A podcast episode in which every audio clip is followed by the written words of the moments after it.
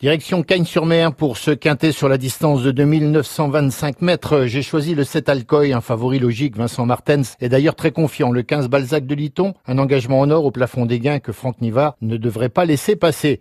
Le 12, Kaliloulou en forme, elle devrait confirmer son excellente dernière course.